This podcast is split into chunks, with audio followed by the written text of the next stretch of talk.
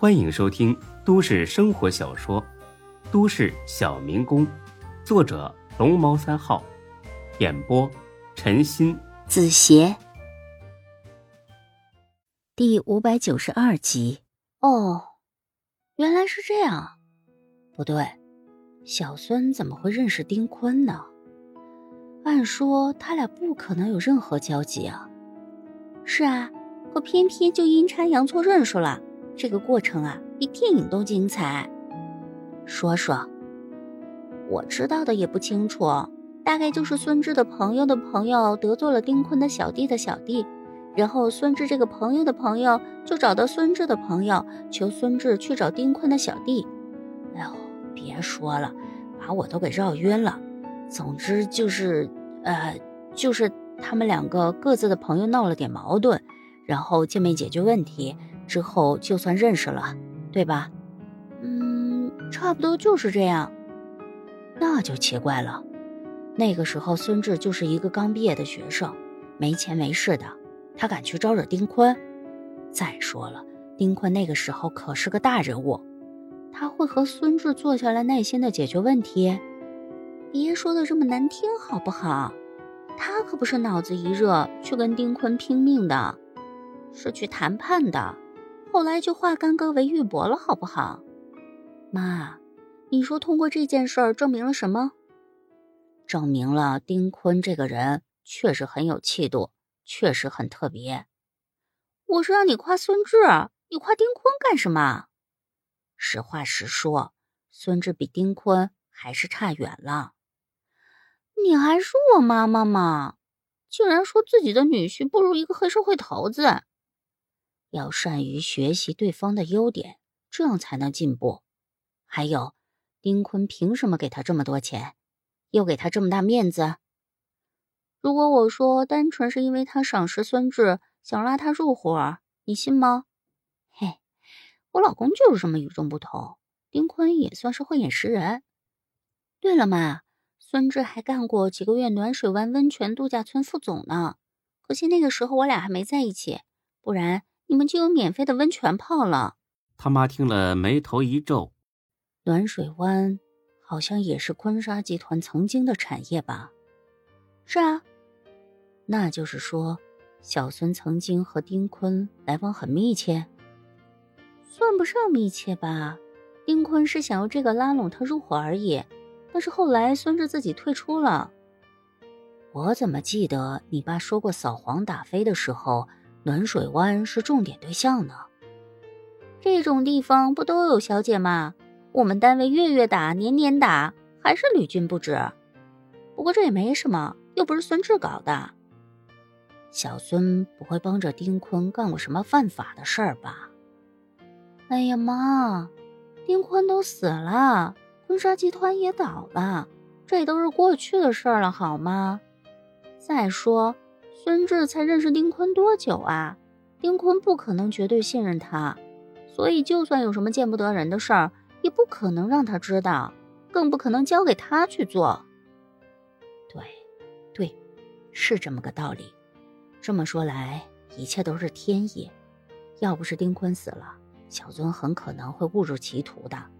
看来小孙运气的确很好，既得到了利益，又没有陷进去。运气当然好啦，不然我俩能在一起吗？这样是最好。对了，刚才你说还有一个叫高勇的送了小孙两套住房，这个人是干什么的？这么财大气粗的，也是做企业的？提到高勇，钟小雪就气不打一处来，因为前两天在孙志家吃饭的时候，才哥喝多了，把高勇见死不救的事儿。全告诉了钟小雪，就钟小雪这脾气，向来不喜欢这种过河拆桥的人，更何况高勇拆的还是自己男朋友的桥。哼，企业家，呸，他就是个不要脸的小痞子，他最好老老实实的别犯事儿，不然落在我手里，我整死他。他怎么你了？这么扩大仇深的？你不是说爱屋及乌吗？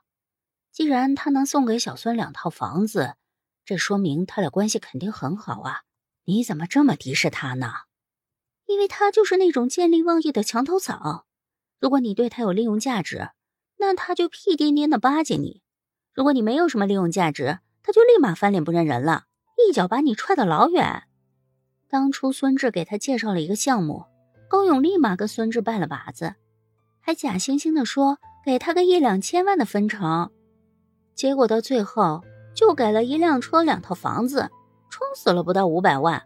至于后来，哼，我都不想说了，一说到他我就觉得恶心。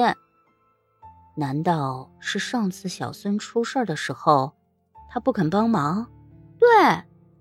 其实也不能太苛责他了，毕竟当时大家都以为小孙肯定要坐牢了。律法无情，这种事情他也是无能为力吧。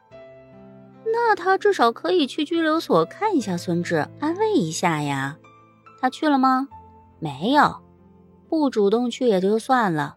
等李欢上门求他的时候，他一开始装作什么都不知道，后来被李欢当面揭穿了。